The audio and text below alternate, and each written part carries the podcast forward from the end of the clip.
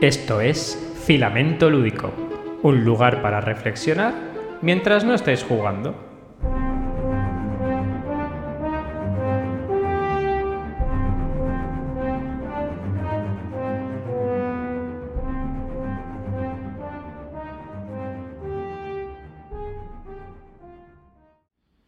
Muy buenas, Jordi. ¿Qué pasa? ¿Cómo estamos? Hola, Pepe. Estamos a topísimo. A topísimo, ya volviendo de, este verano que parece que llega a su fin con lluvias torrenciales.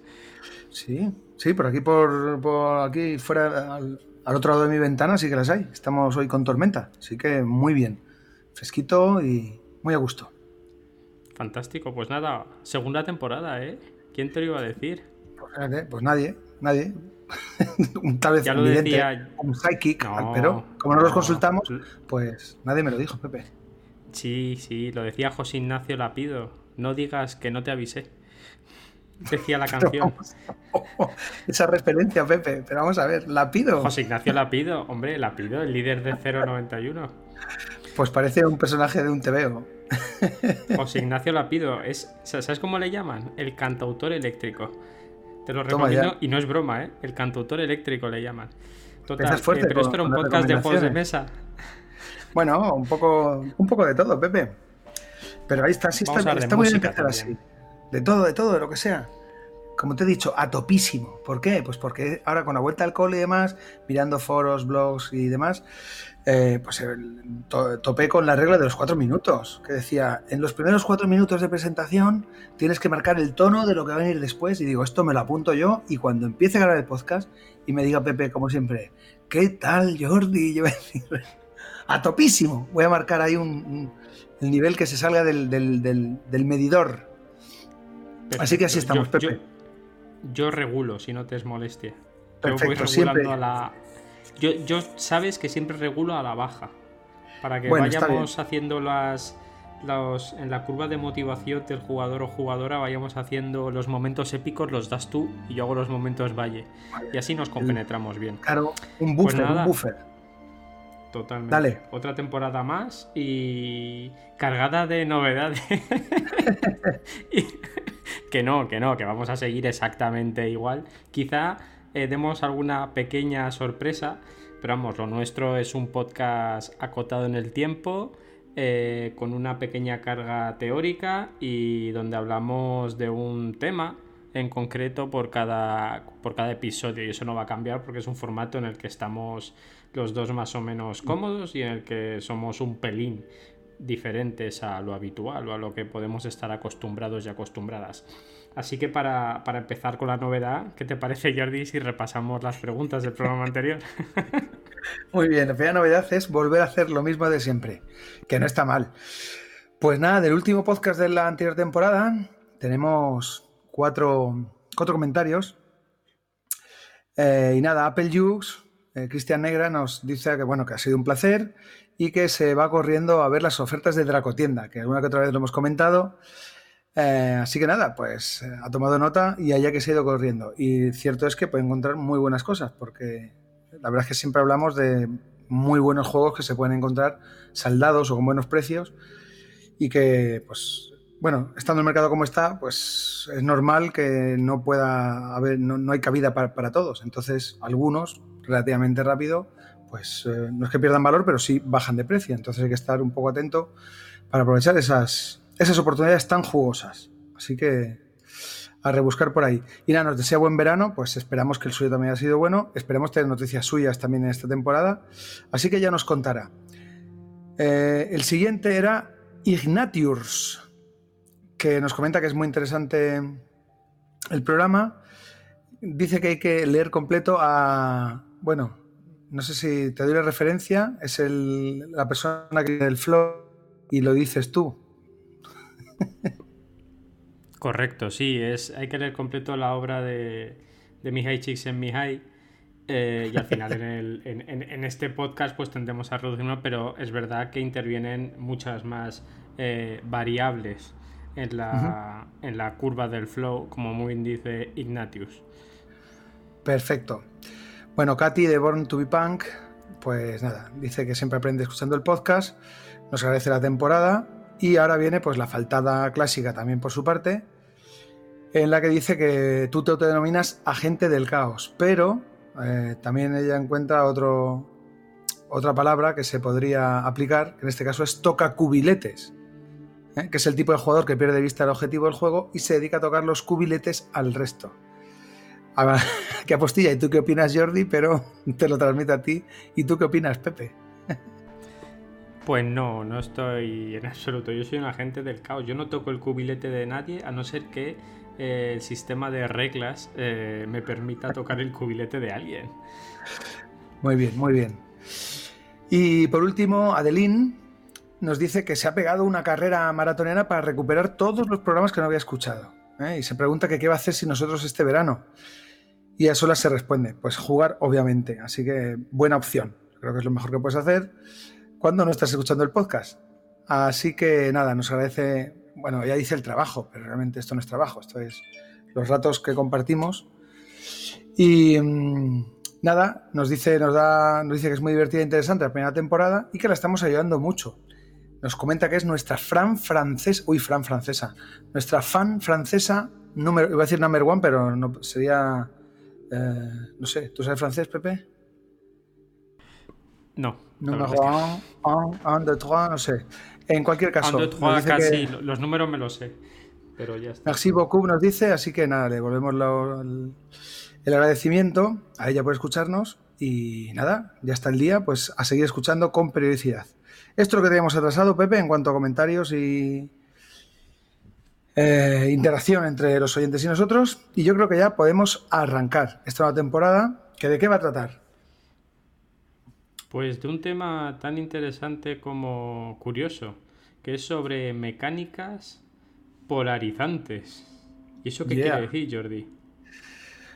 Pues nada, son las mecánicas que este verano hemos estado jugando varias veces y hemos, bueno, comentando, pues hay algunas veces que nos apetece jugar mucho a determinados juegos. Eh, hemos, hemos comentado anteriormente muchas de las de los elementos que nos pueden atraer, nos pueden motivar a la hora de jugar, pero uno de ellos, al margen de lo estético o de lo narrativo, eh, es la mecánica propia, la mecánica que impulsa el juego, y hay algunas que per se pues, nos interesan, al margen de lo que las recubran o la pinta que tengan.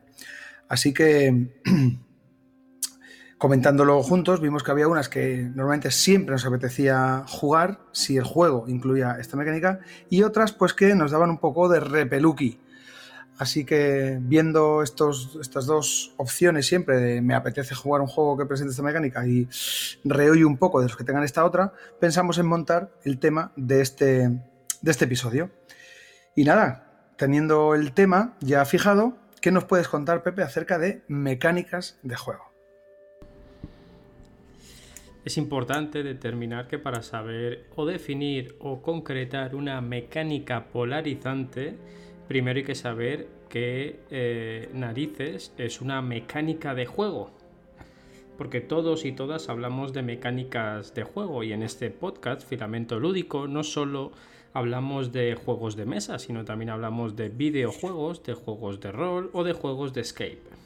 Bueno, en este caso he querido traer tres puntos de vista diferentes eh, y tres teorías diferentes que orbitan como satélites alrededor de un pequeño columpio, un pequeño balancín donde hay dos contrapesos. Por un lado están las jugadoras y jugadores y en el otro están las diseñadoras y diseñadores. Así que vamos a empezar hablando de Miguel Sicart. ¿Tú conocías a Miguel Sicart, Jordi? Pues no, hasta que no me lo has comentado tú, no. Vamos, al menos no me suena. Es un profesor asociado en el Center for Computer Games Research de la IT University de Copenhague. Este, este, este señor, este hombre, esta persona, este ser humano habitante de un planeta llamado Tierra, eh, es español. Concretamente creo que es gallego porque indagando en su currículum veo que sabe hablar gallego, así que entiendo que será de Galicia. Y en una publicación eh, que se llama Defining Game Mechanics, eh, dice o dictamina que son eh, métodos invocados por diferentes participantes o agentes y que están diseñados para la interacción con el mundo de juego. Y aquí ya empieza a introducir elementos muy curiosos que inclinan la balanza del balancín a favor del el jugador o jugadora. Porque aparece la palabra agente y por tanto aparece la palabra agencia. Esto en juegos de mesa o videojuegos no se usa comúnmente, pero la agencia es, es una palabra que se utiliza mucho en los juegos de rol para eh, dotar de eh, poder o de peso al jugador en la participación en, en la narración, ¿no? Eh, Miguel Sicard dice que esta agencia es la capacidad que tienen tanto las jugadoras y jugadores como los propios elementos de juego para generar y causar interacciones en el entorno. ¿Sí? Con lo cual, eh, Miguel Sicard dice que son métodos que invocan, cual cultistas de Cthulhu, eh, diferentes participantes o agentes, para generar interacciones con el mundo de juego. ¿Sí?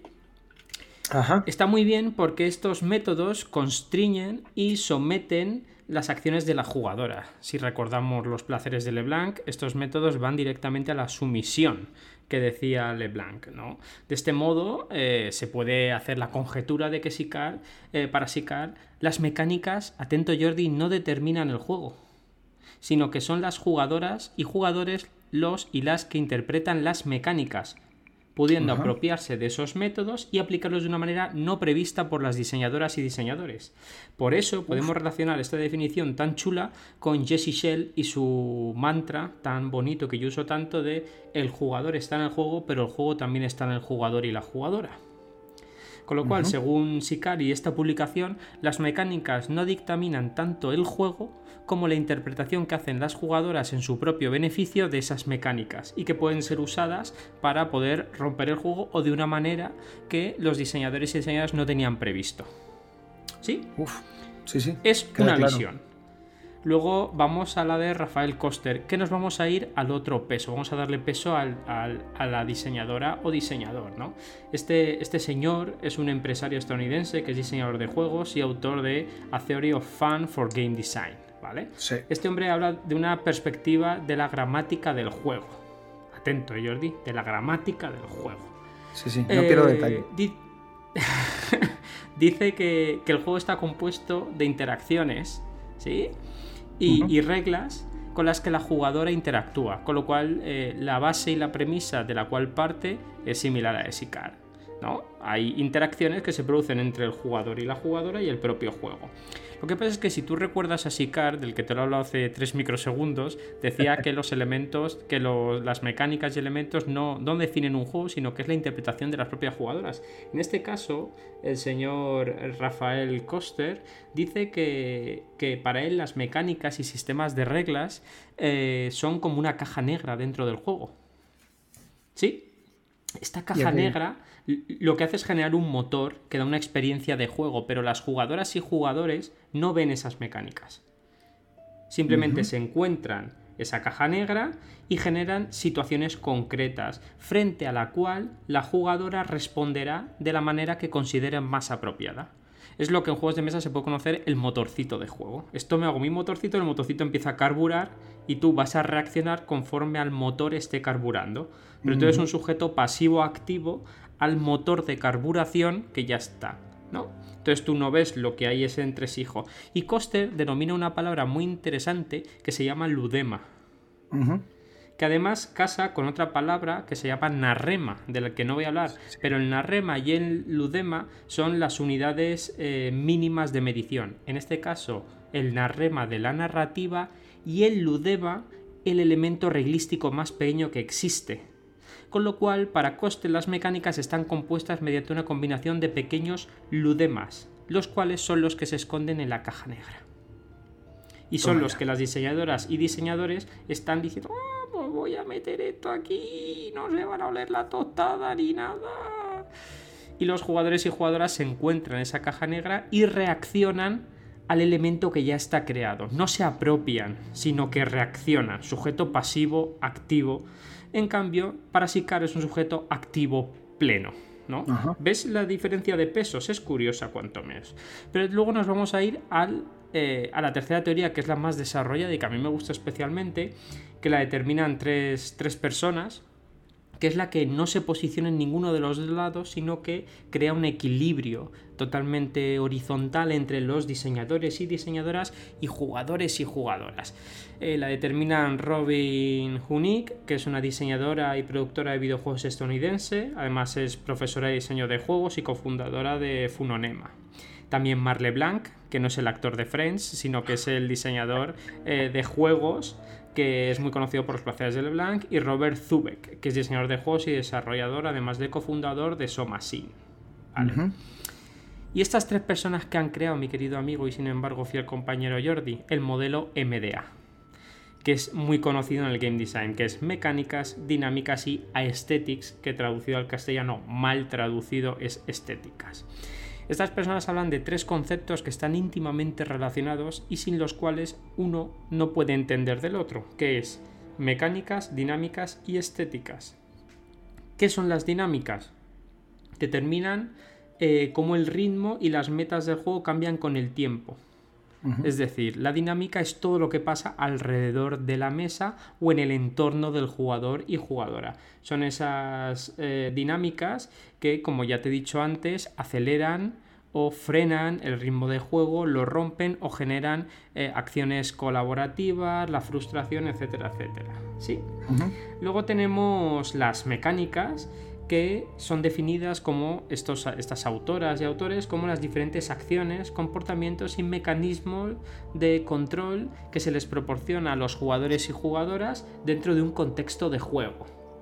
Y por último, ¿qué nos queda? Pues las estéticas, que marcan cómo la jugadora se sentirá emocionalmente cuando se, cuando se enfrenta a un juego. De esta manera, la jugadora o jugador va a entrar siempre por la A de Aesthetics, es decir, uy, qué bonito es este juego, uy, qué historia más bonita me quiere contar. Luego traspasará esa estética y verá qué dinámicas fomenta dentro de la experiencia de juego, cómo es de rápido, cómo es de lento, qué peso tiene, etcétera, etcétera. Y si profundiza mucho podrá llegar a la visión del diseñador y empezar a analizar mecánicas de juegos. En cambio, el o la game designer va a empezar siempre por la mecánica de juego ¿Por qué? Porque un juego es un juego porque tiene mecánicas y es una pieza principal que es lo que refuerza la acción narrativa de dicho elemento. Después de esas mecánicas se generarán automáticamente unas dinámicas y por último trabajará las estéticas que den solidez y coherencia al conjunto. Son tres visiones diferentes de cinco autores diferentes que generan una serie de sinergias. ¿Qué sinergias? Pues podemos determinar que las mecánicas eh, configuran el sistema reglístico que conforma el juego y tendrán una experiencia fundamental en la experiencia de, las jugadoras. ¿no? Las mecánicas son fundamentales para la experiencia de juego. ¿Estamos de acuerdo? Totalmente. También podremos decir que las mecánicas de juego describen lo que una jugadora puede hacer, cómo lo hace y las reglas que gobiernan esas acciones. ¿Estamos de acuerdo? Sí. Y por último, podemos decir que las reglas eh, y las mecánicas son la forma que tiene la jugadora de relacionarse con el juego. Con lo cual, ¿qué es una mecánica de juego? Tirar dados. ¿Cómo me relaciono con el juego? Cojo un componente de juego y lo lanzo y ese mero lanzamiento que ejecuta mi mano en un movimiento perfecto y los dados salen disparados cuales balas de cañón comenzarán a provocar un motor que será el sistema realístico que hará que el juego se mueva. He puesto un ejemplo evidentemente reduccionista, pero vale con cualquier tipo de mecánica que podamos entender como colocar un simple trabajador, como un simple mipel de madera colocado estratégicamente en el punto oportuno de ese tablero de acciones, puede generar una serie de repercusiones, que es sistema reglístico, sobre el cual el jugador puede cambiar su comportamiento. Así que, ¿qué es una mecánica? El sistema realístico que conforma el juego, lo que da la experiencia de juego, describen lo que la jugadora o jugador puede hacer y sobre todo es la forma que tiene la jugadora o jugador de relacionarse con el juego. Eso es la mecánica de juego. ¿Qué te parece, Jordi? ¿Qué opinas? Perfecto, muy bien. Pues creo que has acotado bastante bien lo que es el término. Y, y bueno, aparte de aquí, pues podemos charlar sobre cuáles son las que más nos gustan o más nos disgustan. Aún así, las dos primeras que has comentado, la del gallego de Copenhague y, Ralph Koster, que sí que a Zero Fan sí que lo tengo ahí como consulta y, como lectura. Em, dime, perdona. Jordi, vamos a ver. O sea, me acabo de currar una, disertación de la, de la leche y tú dices el del gallego de Copenhague. Es con el dato que me he quedado, porque era lo demás que has dicho no entraba en la tarjeta. O sea, ese hombre tiene un problema muy grande aquí, de presentarse. Aquí esta disertación, no, no, lo que ha dicho el gallego de Copenhague y, bueno, continúa. Miguel Servet era, ¿no? Miguel Servet. Sí, sí, Miguel Servet de Limón. Miguel Sicart. Ah, vale. Ya sabía yo que la circulación de la sangre no tenía que ver aquí. Bueno. Eh, que lo que te decía, que estas dos primeras definiciones son mm, un poco más generales y cuesta más eh, ver o cómo cristalizan en, un determinado formato, bien sea juego de mesa, bien sea videojuego, incluso rol o cualquier otro, como digo, cualquier otro formato. Eh, entonces, es cierto que están bien, pero... Eh, y es complicado, o a mí me cuesta ver cómo es, como tú decías, que es algo que se da al jugador para que él interactúe con el juego. Es como demasiado amplio, demasiado abierto, como para, o al menos como yo lo contemplo, como para, no sé, decir que es el conjunto de elementos que tiene un jugador para, interactuar con un sistema. ¿no? Es, decir, es como muy amplio y muy abierto, pero seguramente que, no sé si tienes algún ejemplo para, lo sé, para visualizarlo mejor. Aunque para eso tenemos la, la tercera que has dicho, creo que se ajusta bastante más o es más fácil de identificar en, algún, alguno de los formatos que conocemos. Al final son tres contrapuntos, o sea, son dos contrapuntos de un peso y el tercero que lo equilibra. Miguel Sicard dice que, las mecánicas de juego están al servicio de las jugadoras para que las interpreten como ellas quieran y hagan con ellas la experiencia de juego que determinan. ¿Sí? Claro. Eso, eso, eso es eh, relativamente sencillo. Son diferentes eh, métodos que construyen y someten a los jugadores. Si tú en un juego dices que tienes tiradas de dados, por narices el jugador o jugadora no puede hacer lo que le dé la gana, tiene que tirar dados. Estás construyendo la experiencia de juego. Si tú pones un tablero y tienes que colocar trabajadores, estás creando sumisión. Por eso existe el placer de sumisión, porque tú solo puedes colocar trabajadores en el tablero. Ahora, la jugadora o jugador determinará dónde puede colocar el, el, el, MIPEL y la forma en que lo puede hacer aunque no se ajuste al motor que tú has creado. El mm. motor más eficiente que tú has creado, sino que hay gente que va a explorar y la experiencia la puede hacer. Por ejemplo, en Arquitectos del Reino del Oeste, que a mí es un juego que me, emociona, existe la variante de, de Coster que dice que hay que construir eh, una, catedral y hay una caja negra donde la gente tiene que ir viendo que hay que construir una catedral. Y el juego es un colocación de trabajos de construir una catedral. Pero Miguel Sicar, que evidentemente se asocia un poquito más a mi percepción, eh, dice que el jugador o jugadora sabe que tiene que construir una catedral, pero los mecanismos están a su servicio. Con lo cual, si una persona como yo le da igual la catedral y quiere construir una guarida de bravucones y moverse en el mercado negro, eh, lo va a hacer para montarse su historia, porque su historia no es construir una catedral, sino moverse por el mercado negro e ir a fastidiar a los demás todo lo que pueda. Pero eso está contemplado. Eso está contemplado en la realística del juego. Otra cosa es que igual no es el motor más eficiente del juego, ¿lo entiendes? Sí, sí, sí, sí. Sí, lo único es eso, claro. Que la descripción que así tan genérica, claro, la cosa es que vas introduciendo distintos. Eh, distintos eh, elementos, distintos, eh, distintas mecánicas que van acotando lo que el jugador puede hacer. Lo que pasa es que en la definición queda como muy amplio, pero claro, es cierto que puedes suministrar varias, de manera que no queda todo tan, tan, tan, tan eh, expandido, ¿no? Con tanta posibilidad. Porque al principio parecía, por la definición, parecía como una especie de sandbox, ¿no? Donde dices, no, yo te digo que puedes hacer esto y tú tira. Entonces quedaba todo como muy etéreo, ¿no? Como poco definido. Depende, del, depende del tipo de juego. depende del tipo de juego. Pero claro, la definición tiene que ser todo lo amplia posible para poder abarcar a todo el número de juegos diferente. Exactamente. Y tú esa definición es la aterrizas al suelo jugando mucho y viendo cómo los diferentes autores y autoras utilizan diferentes puntos de vista para explicar lo que tú estás viendo en ese momento. Lo que está claro es que cada autor y autora aún utiliza una definición propia y da más peso en la experiencia de juego al diseñador o al jugador. Por eso cuando tú juegas a un juego de mesa muy bien hecho, un Eurogame de esos que te gustan a ti, un Eurogame de esos buenos, de, poner motores y tal, si el, si el Eurogame carbura bien, y va bien, es que el diseñador es bueno, ¿a que sí? No, pero Bueno, que, es verdad, trabajo, ¿no? Sí, sí. Ha hecho un buen Sí, ¿no? trabajo. sí. Pero tú sabes, igual que yo, que hay otros juegos que igual no carburan bien y sin embargo dan una experiencia de tres pares de narices. ¿Sabes dónde pasa eso mucho? Y, y no hablo de carburar. En el rol, un juego puede estar eh, reglísticamente eh, diseñado regular y dar una experiencia de juego estratosférica. O en juego de mesa tú puedes jugar Fortuna and Glory, que a nivel de diseño es una cosa de tira al dado para hacer cualquier cosa. Me quiero mover, tira al dado, quiero un encuentro, tira al dado, quiero decirte buenos días, tira al dado, quiero comerme unas patatas fritas, tira al dado, tira al dado, tira al dado, tira al dado.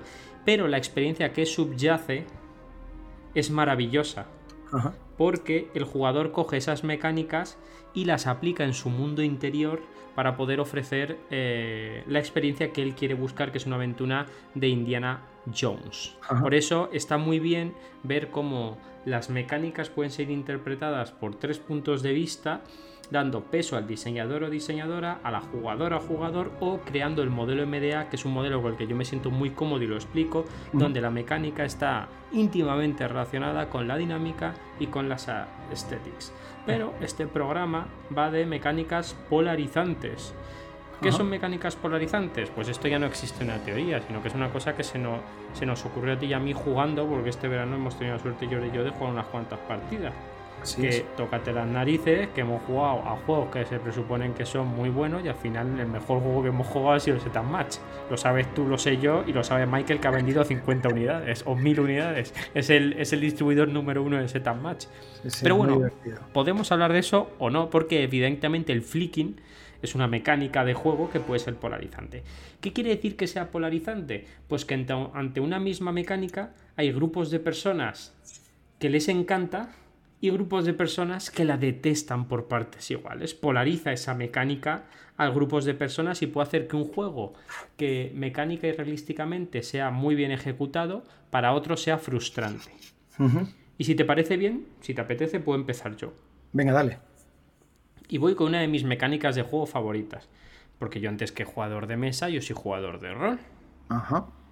¿Y qué se hace en el rol, Jordi? Se tiran Pues los tractos a la cabeza. Bueno. no, hombre, Los no. dados. Los dadetes, los dadetes. Y tirar dados es una mecánica de juego. Es una mecánica de juego la más básica que puede conocer cualquier persona y en cualquier formación que podemos dar. Si haces una mecánica y lo explicas un poco antes, de las primeras que salen es tirar dados. Claro. A mí me encanta tirar dados. Yo estaría tirando dados. La, la cerda ha hecho un juego, pero tiene dados. No, pues no lo juego. ¿Pero por qué, Pepe? Porque no. A mí me gusta la incertidumbre, el azar, el momento épico. Eso que escapa de tu control y solamente un. un. Un, un- dios oculto en medio de la nada puede determinar si todo el trabajo que has hecho hasta ese momento vale para algo o no. Pero hay seres humanos que les gusta la comodidad del día a día y de mover una figurita para arriba y para abajo. Yo lo entiendo también. A ver, ya no lo voy a decir más veces, pero esto es, son bromas. O sea, yo sé que hay gente sin alma que le gustan los Eurogames y no pasa absolutamente nada. Hay, hay, gente, hay gente para todo. Bueno, total. Que a Jordi y a mí nos pasó esto porque estamos jugando al Undaunted Normandy. Undaunted, sí. Al Undaunted Norm- un, lo que es para mí un gran juego en el que me lo pasé muy bien. Ajá. Pero, pero Jordi sabe que ganaron, ganaron los alemanes, que los llevaba yo.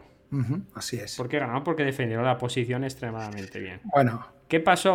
Que los dados pues hicieron a una persona atorarse y decir, es que no se sacan, pero no eres la primera no eres la primera persona que escucho con esto, ¿eh? Decir, el juego está muy bien diseñado, tiene mecánicas muy chulas, pero llegada la hora, si tengo que tirar un dado, me frustro. Porque si la mala suerte me acompaña reiteradas veces, me enfado. ¿qué fue el caso?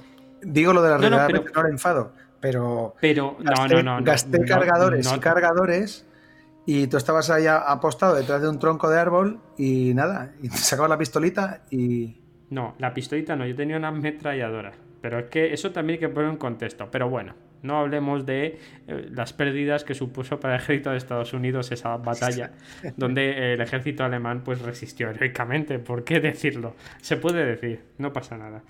Eh, el juego es un buen juego, pero es verdad que el incluir ese elemento de dados eh, en ciertos momentos y a ciertos tipos de personas les puede causar un rechazo.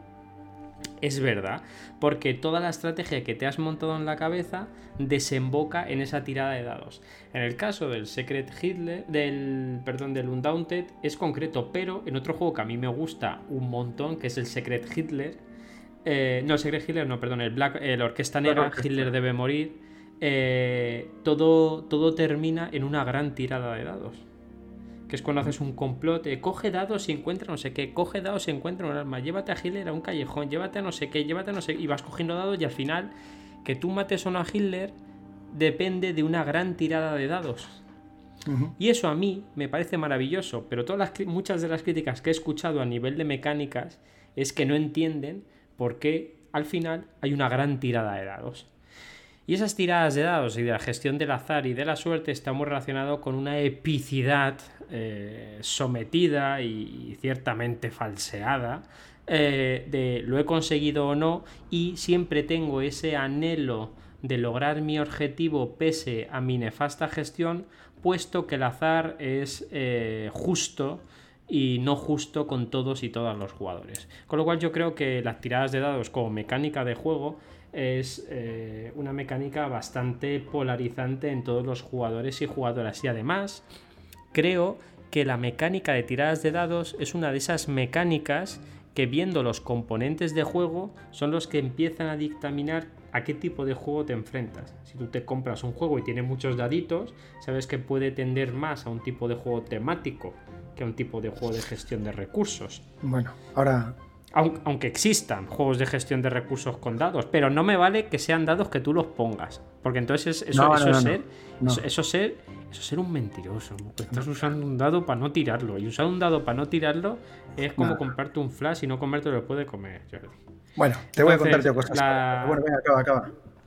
No, simplemente es una de las mecánicas polarizantes para mí, es las tiradas de dado. ¿Por qué? Porque a mí me encantan, me flipan, pero es verdad que he tenido experiencias con personas a las cuales no se han enfadado, pero es verdad que han dicho, che, me he sentido frustrado o frustrada en este momento.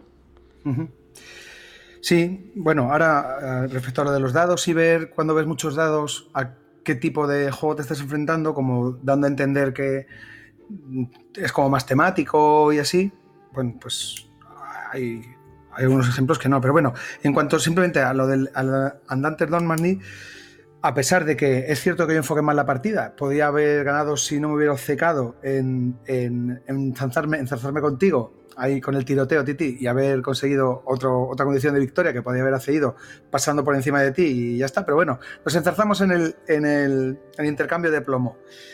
Y la cosa es eso, que yo tenía ahí un montón de cuerpos de fusileros y tú tenías un scout y bueno, aguantaste, ¿vale? Que narrativamente pues, puede ser muy épico y todo. Pero claro, pero narrativamente también digo, joder, si tengo un montón de gente disparando, yo qué sé, aunque esté desde un árbol, el árbol lo iré pelando a base de pegar tiros, pam, pam, pam, pam, pam, y te quedas descubierto. Pero no pasó. En cualquier caso, como hablando de las, de las mecánicas polarizantes, en este caso a mí lo de los dados como un azar, que evidentemente es incontrolable, pues me gusta regular tirando para abajo. Porque yo que sé, aquí, claro, sí es verdad, porque, o sea, no voy a yo arreglar el juego a nadie ni nada, pero yo que sé, algo que lo compense. Digo, si, estás en la misma casilla disparando de manera consecutiva, que se vaya rebajando el umbral de acierto, porque supone, yo que sé, que a veces es más certero, el otro está más agotado, yo que sé, cualquier cosa que te vaya un poco haciendo que las cosas vayan como supone que tienen que ir. Pero bueno, y en cuanto a los dados, hay juegos de dados que son puramente de dados, que son eso. Y si yo voy a jugar algo de dados que es solamente eso, perfecto. Lo que no, lo que no me gusta es que, estés, que el juego incluya una parte de estrategia, en la que tú tengas que definir una estrategia, eh, ajustarte a ella, hacer, optimizar lo mejor posible y que luego, pum, haya una tirada de dados. Entonces se desmonta todo. Entonces, a mí eso me gusta poco. Si quiero tirar dados, juego al strike. Eso, eso sí es tirar dados. Eso es tirar dados. Hay cero narrativa y es tirar dados. Y si tienes suerte ganas y si no tienes suerte no ganas. Pero sé que voy a eso. O Las Vegas. Las Vegas es un juego divertidísimo, de mis favoritos. Mm, casi siempre que lo saco triunfa porque sabemos que vamos a eso. Y aunque haya una parte de estrategia, es decir, me meto en este casino, voy aquí porque se va a repartir el premio tal igual, hay una tirada, la última tirada es azar puro que no puedes controlar y vuelve al juego, le pega una vuelta que lo deja patas arriba, que es también la parte divertida. Pero sabes que eso existe y es a lo que juegas. Entonces, ahí sí, ahí sí disfruto y juego a lo que juego, que es azar incontrolado e incontrolable. Pero esa otra parte es la que me molesta. Por ejemplo, y ya en lo último, y saco otra colación, que es Tebas, que yo creo que lo comentamos. Tebas o más allá de Tebas es un juego en el que tienes que gestionar un poco. temáticamente me encanta, está muy bien planteado, además tiene la mecánica esta de la gestión del tiempo, que determinadas acciones te consumen un determinado tiempo, tienes, creo que eran dos años, depende del número de jugadores, dos o tres años, el tablero mide en semanas, tienes 54 semanas para, para hacer determinadas cosas y cada acción que haces te va consumiendo un tiempo. Muy bien, pues te vas eh, documentando sobre la zona eh, arqueológica en la que vas a, hacer la prospección, eh, ya te, haces tu esquema de tu composición del lugar con un cronoscopio que hay, en el que tú dices el número de semanas que vas a invertir excavando y se supone que vas a tener más posibilidades de sacar, pues eso, restos arqueológicos de valor. Pues bueno, puede que sí o puede que no. Puede que haya un tío que vaya con dos libros y una semana y tenga que sacar tres fichas y saca las tres mejores fichas. Y puede que tú saques un puñado de 10 y no saques nada más que arena. Entonces, toda esa parte de planificación, de ceñirte a tu estrategia, de optimizar, que luego se dirima por la suerte pura y dura que tengas metiendo la mano en un saco, me da mucha rabia. Me da rabia y por eso me gusta más o menos poco.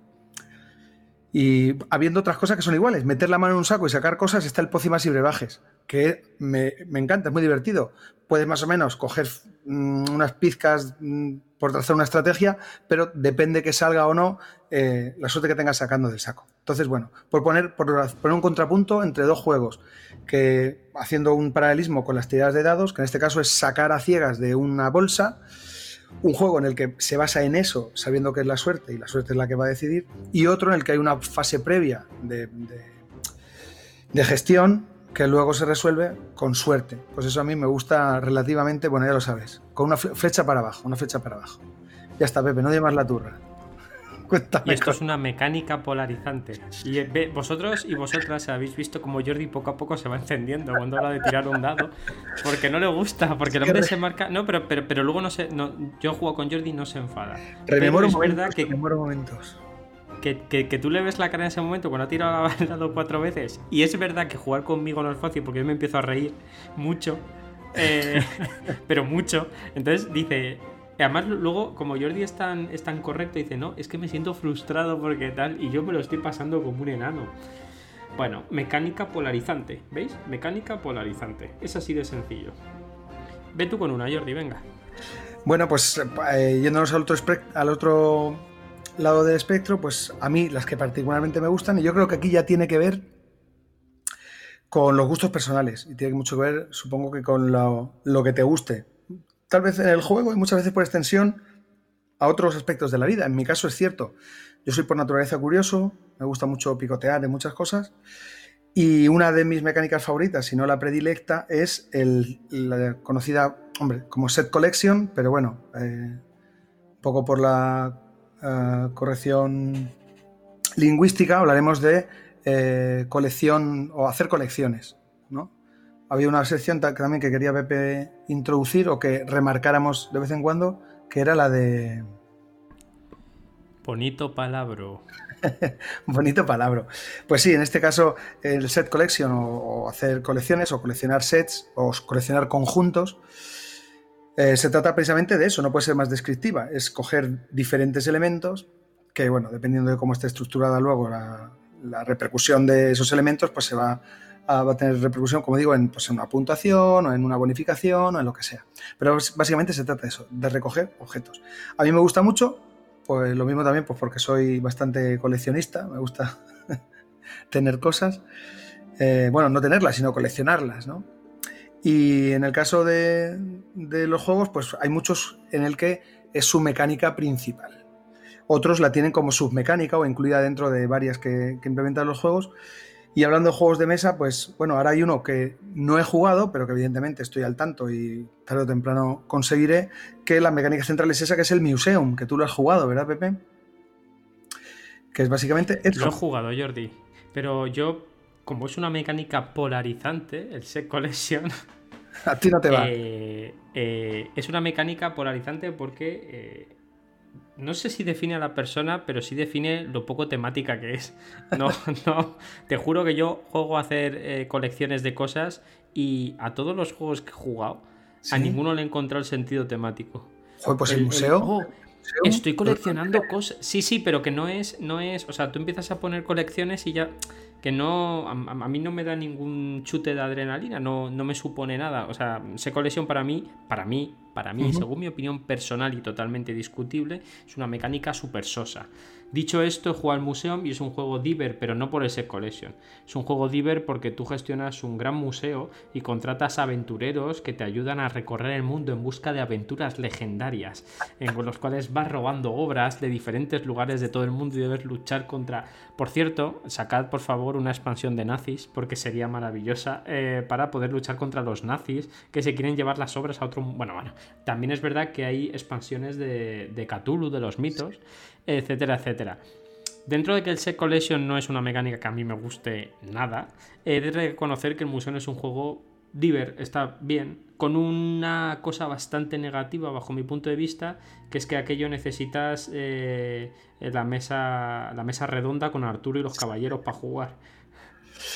Bueno, pues simplemente por dar alguna referencia de, esta mecánica que yo creo que está bastante bien, o sea, hemos descrito bastante bien, se trata básicamente de eso, por dar alguna referencia de juegos, pues si a los oyentes les suenan o tienen interés, podemos comentar el Seven Wonders, que aunque una, la mecánica principal, es decir, el motor del juego, cómo se juega, el cómo el juego va evolucionando, es a través de un draft, que es una selección de cartas mm, que se van pasando continuamente entre los jugadores, recibes unas cartas, seleccionas una y pasas el resto, pues bueno, lo que tienes que hacer es precisamente esas cartas que te quedas, pues intentar jugarlas de manera que te vayan produciendo pues, distintas cosas.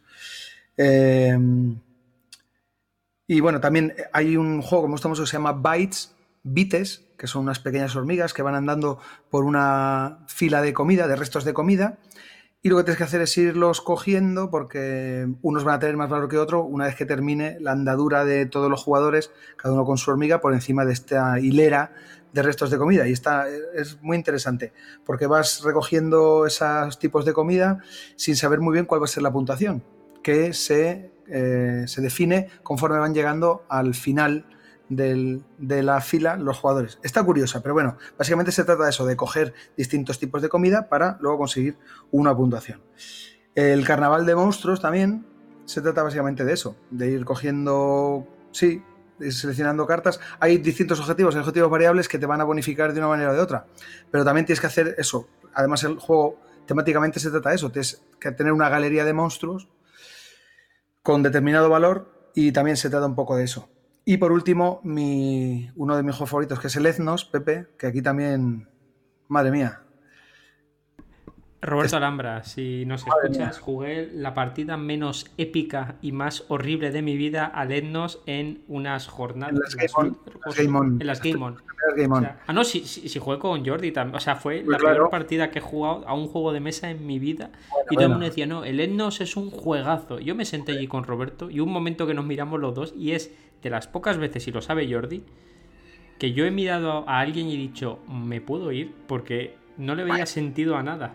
Me pareció horrible. También te digo que es una experiencia personal de una partida en un lugar con eh, pues tumulto de gente y tal, pero he de reconocer que Etnos siempre le hago la gracia a Jordi de que, de que, de que es legendariamente buenísimo, sabiendo que hay gente que dice que es un muy buen juego. Mucha, mucha gente lo dice, yo entre ellos, es muy divertido. Funciona bien. Lo que pasa que hablamos de, mecánicas polarizantes, pero hay que hablar también de jugadores polarizados. Pepe, tú eres un jugador polarizado, porque claro, es que a ti te llevan a cualquier, te ponen delante cualquier cosa que sea mover unas cosillas para conseguir un punto y tú dices, bueno, pero ¿quién soy? ¿Yo quién soy? ¿Qué hago aquí? ¿Por qué tengo que conseguir mayorías? ¿Estas razas de dónde salen? ¿Con quiénes están enfrentados a quién? ¿Cuál es mi objetivo? ¿Cuál es mi pasado? ¿He perdido algo de valor? ¿Tengo algo que sea importante para mí? Que, siento, que... Claro, porque, yo tengo un enfoque humanista, yo necesito saber el pasado para poder disfrutar del presente y poder vaticinar el futuro de mis acciones. o sea, yo, no soy un jugador polarizado. ¿Ves cómo las tres definiciones que he dado al principio son válidas? Tú estás poniendo una losa sobre mí Y no, no, no, no, no, no, no. Yo, yo, yo soy el que, el que coge esas mecánicas y genera la experiencia de juego. Y la experiencia de juego que yo generé en ese momento, pero vamos, no me pasa solo con el Enignos. Yo jugué otro juego que se supone que me debía gustar, que es un juego que sacó Edge. No, pero ¿cómo se llama? Que, es, que sale un demonio. Ah, no, no, no. No, no, no, no que, que sale un demonio rojo, que no es Hellboy, que sale un demonio rojo de, de. No me acuerdo, era de cultura asiática jugué tres turnos y dije, esto, esto vamos a dejarlo. El Journey, por favor. Eh, muy bien, Jordi, el Journey. Y dije, vamos a acabar con esto porque, mira, no me gusta mover cubos. Pero por lo menos si me pones cubos de madera no me estás engañando, no me pongas una miniatura cuando podías poner un cubo de madera que fuese moviendo para atrás y para adelante y tirar 10 dados. Tirar dados está bien, eso también es de confesarlo, que tirar dados siempre suma puntos, Jordi. Pero bueno, al final son mecánicas polarizantes. No es que un juego esté polarizado, es que un jugador o jugadora le gusta más un tipo de mecánica u otra. Y eso no quiere decir, y ahora fuera de bromas, que yo en eso, Jordi ya me conoce y si ya habéis escuchado el podcast, yo hago muchas bromas.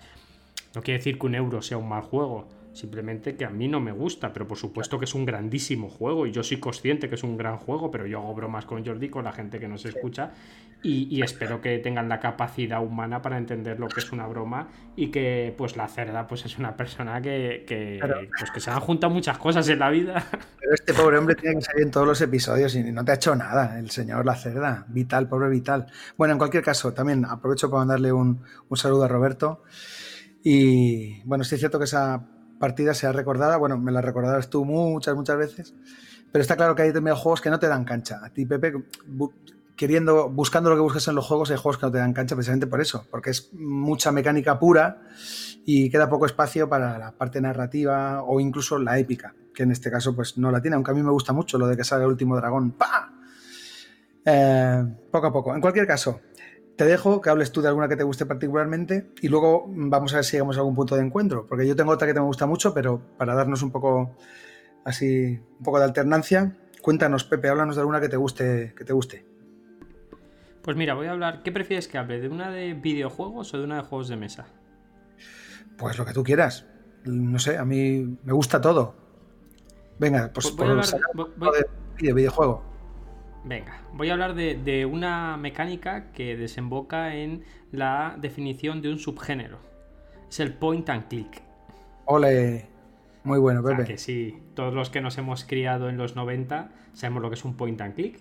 De hecho, eh, point and click no es la definición de aventura gráfica, es un subgénero de la aventura gráfica. Porque luego están las aventuras gráficas conversacionales. Las aventuras gráficas han derivado desde Lucas de los 90 con la saga eh, Monkey Island, Eye of Tentacle, Indiana Jones, etc, etc, etc, hacia las aventuras eh, más narrativistas o cinéfilas como las creadas por Telltale Games o Quantic Dreams, con David Cage alias David Cajas, eh, Fahrenheit, eh, Heavy Rain, Beyond Two Souls, Detroit Become Human, que a mí son videojuegos que me flipan y me tienen enamorados, pero no llegan a ser un point and click, aunque sí heredan ese muévete a este lugar y interactúa con aquello. Y luego tenemos la vertiente de Telltale Games, que sí que son aventuras más conversacionales, donde aún así sí siguen heredando ese point and click, aunque lo mueves con el cursor del joystick de la, de la consola, de dirígete a este punto, coge aquello y esto lo usas con aquello o habla con esta persona. Point and click es una mecánica de juego que se, usa, se usaba en los 90 y con la que muchos y muchas hemos crecido y es maravillosa. Nos recuerda eh, a lo que son unos videojuegos como Bruce Tripfoot, que quería hacer un gran pirata, y con el ratón marcaba puntos de un escenario que era precioso. Y me acuerdo de la tercera parte, que era de curso Monkey Island, que era la primera que estaba totalmente ilustrada a mano y era una pasada.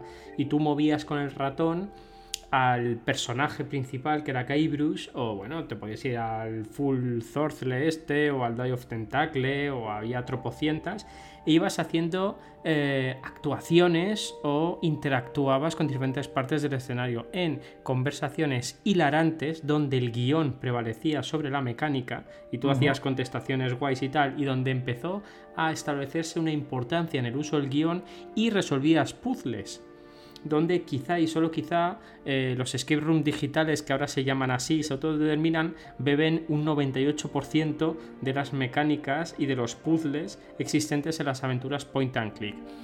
¿Por qué digo que son polarizantes? Porque es verdad que si a día de hoy tú presentas aventuras point and click, tanto de los 90 como actuales, como se siguen haciendo, ¿no? Hay una aventura que para mí representa mejor que ninguna los relatos de HP Lovecraft, que se llama The Last Door, que está desarrollado por un estudio español, con una banda sonora magistral de Carlos Viola, que es un point and click. Hay gente que no la soporta. ¿Por qué? Porque para ellos los videojuegos eh, requieren o tienen la percepción totalmente lícita y válida que son eh, retos de destreza óculo manual o de habilidad. Y es verdad que las aventuras point and click requieren de otras habilidades de la jugadora o el jugador para poder eh, sacar todo su partido.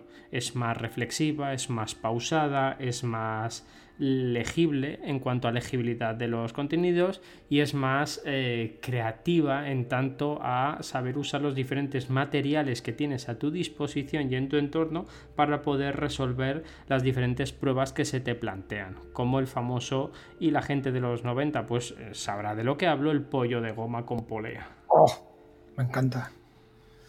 Me encanta. ¿Tú qué opinas Jordi del point and click?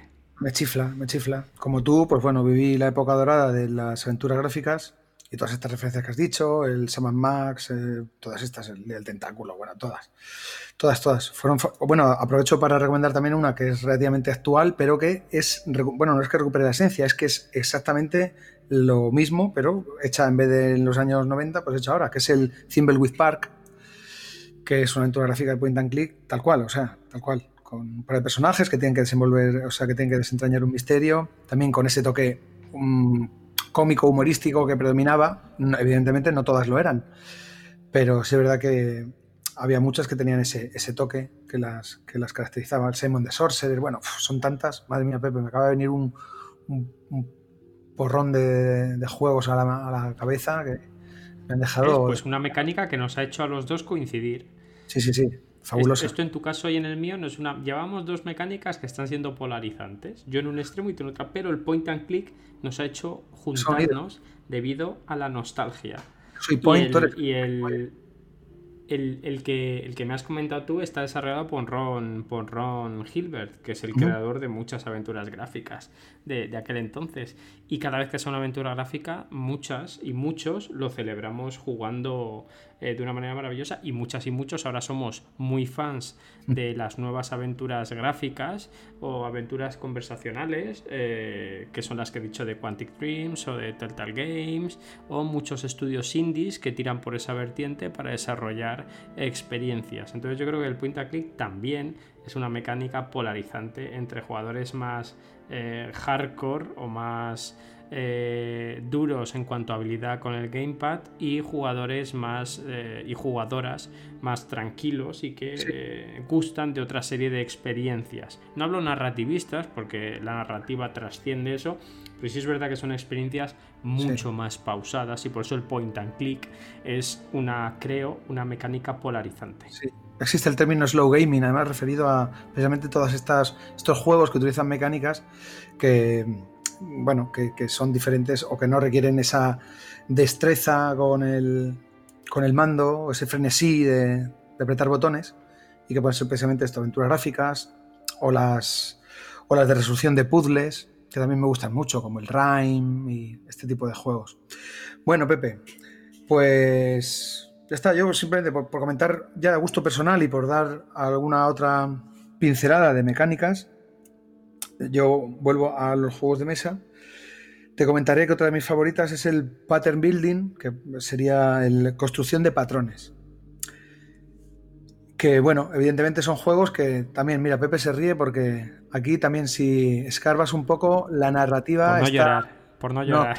ni está ni se la espera, Pepe. La, narrativa ni está ni se la espera. Puedes rascar con la uña y cavar con una pala que no das con ella. En cualquier caso, estos juegos lo que lo que al jugador le proponen es construir una serie, coger o disponer una serie de elementos de una determinada manera, de forma que pues consiga normalmente pues puntos o bonificaciones En fin, básicamente la propuesta del juego al jugador es consigue elementos y disponlos de una determinada forma. Sé hábil, se utiliza tu, tu, pericia para conseguirlo. Y entre ellos, pues tal vez lo más destacable son, pues nada, el laureado azul, que se trata de conseguir unos azulejos y disponerlos de una determinada manera para conseguir, como digo, puntos. Sagrada es otra referencia que aquí utiliza dados, pero como bien dice Pepe, no son dados que tú lances para ver, aunque se lanzan, pero bueno, es un determinado resultado, y tienes que ponerlos de una, con una determinada distribución, una serie de unas reglas que te permiten colocarlos de una determinada manera. Eh, bueno, unas cartas que te permiten romper estas reglas para, en tu beneficio. Y bueno, y también por nombrar otro, el riff, que a mí particularmente me gusta, pues se trata eh, de conseguir unas piezas, igual, y unas cartas que te van proponiendo unas determinadas formas, unas determinadas composiciones, que tienes que ir completando, en este caso jugado también con la tridimensionalidad, porque juegas en altura, las vas apilando, y siempre desde una vista cenital tienes que conseguir esos patrones. Bueno, pues a mí son juegos que particularmente me gustan también, bueno, pues porque son de mi gusto personal y también porque creo que son fácilmente accesibles por la facilidad de reglas que normalmente tienen para jugadores. Y aquí hablo de jugadores eh, sobre todo atendiendo a la edad, porque son juegos con los que mis chavales, que tienen ahora 7 y 5, puedo jugar haciendo alguna salvedad, eliminando algún tipo de reglas, pero simplemente eh, explicando cuál es la manera correcta de conseguir los elementos y cuál es la forma correcta de posicionarlos dentro de eh, bueno, la plantilla que tú utilices para poner los elementos es fácilmente entendible y fácilmente ejecutable, con mayor o menor pericia, como digo, porque bueno, la edad pues aquí es un hándicap, pero a mí me han servido muy bien, entonces eh, tienen un rango de edad grande y una mm, facilidad o una dificultad relativa, normalmente no muy alta, y además, como digo, se puede un poco, mm, se puede gestionar para, aumentarla, bueno, para reducirla, aumentarla no, queremos aumentarla, estamos bien como estamos, para reducirla un poquito, para, facilitar, para facilitarle el juego a determinados jugadores. Así que eso, eh, construcción de patrones, eh, uno de mis mecánicas también favoritas. En casa es verdad que, que gustan mucho, los tengo todos, el azul, el riff, el sagrada y toda esa eh, ristra de juegos. Lo, que sí que habría que diferenciar, y es una cosa que vi una vez hablar a, ese gran diseñador Uber Rosenberg, que a mí me gusta tanto. No, otro pobre, no empieces a meter aquí que, a, que es que es súper interesante. No, pero fuera de coña, es que dijo una cosa súper interesante, que él separaba las mecánicas entre mecánica WoW y mecánicas secundarias que le dan que le dan firmeza. La mecánica WoW es la mecánica que manda o rige el sistema de juego las mecánicas secundarias son las que lo completan, ¿vale? Para darle ese, ese sabor eh, general. Entonces, bueno, pues habría que ver eh, qué lugar ocupa esa mecánica. Pero bueno, quitando eso, yo voy a hablar de, la, de, la, de dos últimas mecánicas muy rápidas. Una que tiene controversia y otra que está clara. Voy a tirar por una que está clara, que es la mecánica de movimiento oculto. Oh, Pepe, ¿cómo te gusta? A mí me gusta, pero porque tengo el defecto de eh, otra vez jugador de rol. ¿Por qué? Porque en las mecánicas de movimiento oculto normalmente una persona hace de, ratón y el resto hacen de gatos. Una persona tiene que correr y ocultarse y las otras le tienen que encontrar. Y a mí eso me gusta. No, uno de mis juegos favoritos es un juego denostado por cientos de miles de millones, igual me pasa ojo de jugadores, que es La Furia de Drácula. A mí ese juego me encanta, pero me encanta por temática. Creo que es un juego tremendamente temático también es verdad que el Drácula debe saber jugar bien para que los cazadores y cazadoras eh, disfruten de la experiencia. Pero bueno, Sombras sobre Londres también me parece un grandísimo juego que está entre mis favoritos y su hermano pequeño que no conoce tanta gente, Whitehall Mystery, que es una abreviación que sí he jugado con Jordi, me parece un gran juego para dos personas, súper divertido, que se convierte más en un juego táctico eh, que en otro tipo de juego. Y hace recientemente poco me volví a reencontrar con esta mecánica, con un juego que ni, ni lo esperaba ni me lo lía, que es la franquicia de tiburón de Ravensburger. Que han sacado un juego ultra divertido, y cuando digo ultra divertido es ultra divertido, mega temático y que tiene probablemente todo lo que le pido a un juego de mesa que es pasar un rato divertido, tener referencias a una peli de culto y que además está, maldita sea, muy bien diseñado y que te da una experiencia muy palomitera en la que te pasas, te lo pasas súper bien. Y a mí los juegos de movimiento oculto son un tipo de juegos que me lo paso súper bien cada vez que cada vez que me enfrento a ellos. Me gustan un montón. Fabuloso, muy bien. Sí, a mí también son juegos que me, que me gustan. O sea, nunca rechazaré una partida y me gusta además eso. Cuando juego con Pepe, pues normalmente, Pepe, si te saca un juego que, él le, que le gusta especialmente, hay un previo antes del juego en el que, bueno, hay un montón, él te hace referencias, te pone un poco en, en situación y está muy guay porque enriquece la experiencia. Así que, muy bien, muy bien, Pepe. También coincido contigo en este. Y ya por último, ya terminas tú si quieres con otros dos, voy a hablar de lo que sería para mí mi mecánica de juego favorita. Bueno, yo la mía la he comentado. Ah, vale, vale, perdona. Mi mecánica de juego que es eh, el storytelling entendido como mecánica de juego. es la capacidad de crear historias, como por ejemplo, mmm, probablemente mi juego de mesa favorito de storytelling es Días de Radio. Me parece un, un increíble juegazo eh, donde la mecánica o parte de la mecánica, aunque los, hay personas de las nombradas anteriormente que dicen que la narrativa no es una mecánica sino una forma de feedback. Pero no será en este programa donde empiece a hablar de eso. Yo sé que en la BGG sí está la, mecánica storytelling y comparto eso, ¿no? Pero hay muchos juegos como eh, eh, El Año Tranquilo, Por la Reina, Fall of Magic, etcétera, etcétera, etcétera, donde la narrativa es la mecánica de juego imperante. y, es, y estos juegos, y tú lo sabes, Jordi, sí que son súper polarizantes. Porque pese a ser juegos tremendamente sencillos, porque lo son, requieren de la jugadora y jugador mucho más que cualquier otro juego. Pero mucho más en una capacidad concreta, que es perder la vergüenza, la capacidad de oratoria y la capacidad imaginativa. Y es verdad que eso no es que te haga mejor o peor, pero sí pide mucho. Las reglas son tan livianas que tienes que rellenar tú mucho de la experiencia de juego.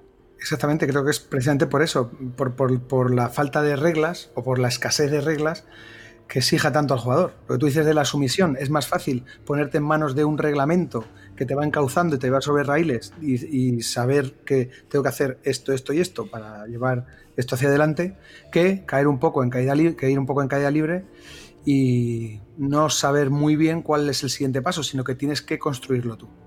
Sí, sí, Pepe, coincido totalmente. Y hasta aquí mi aportación en mecánicas polarizantes. Añade tú si quieres un par, Jordi, y vamos cerrando con una última sección que tenemos preparada como novedad estratosférica. no, no, tampoco quiero abundar más. Yo creo que hemos dicho ya algunas. Bueno, por hacer referencia al, a lo que te has dicho antes del bonito palabra, acabas de mencionar la BGG. Has dicho, en la BGG viene referenciada como, mm, como mecánica.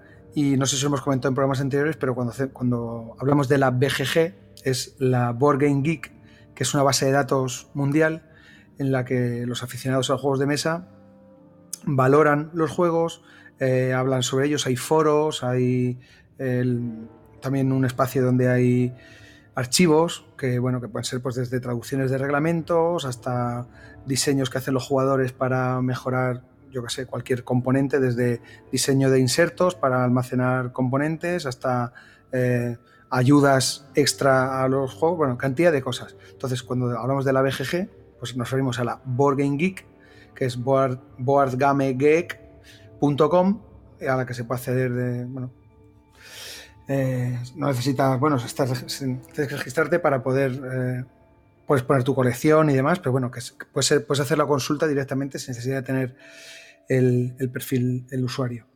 Así que nada, también recomendamos que se eche un vistazo a cualquiera que tenga interés porque bueno, están referenciados pues prácticamente la totalidad de juegos que, que existen. Así que nada, eso en cuanto a la BGG.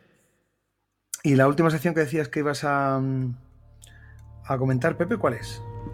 Pues una gran sección que vamos a crear que se llama Consejos Vendo que para mí no tengo. y a esto nos dedicamos cuando jugamos Jordi y yo de, oye, estamos cómodos en el podcast, ¿verdad? Pues sí, la verdad es que sí, Pepe, pero es la segunda temporada. ¿Tú crees que tendríamos que hacer algo nuevo? Y es verdad que ahí sí que soy yo más conservador que Jordi. Yo estoy cómodo, yo sé lo que sé hacer y sé lo que puedo aportar y lo que no puedo aportar. Y desde luego no me voy a poner a reseñar juegos porque ya lo hacen otras personas. digo, pues oye, lo de bonito palabra que nos lo dijo Oscar Recio Col, eh, de aquí mandamos un saludo enorme a Mr. Wolf.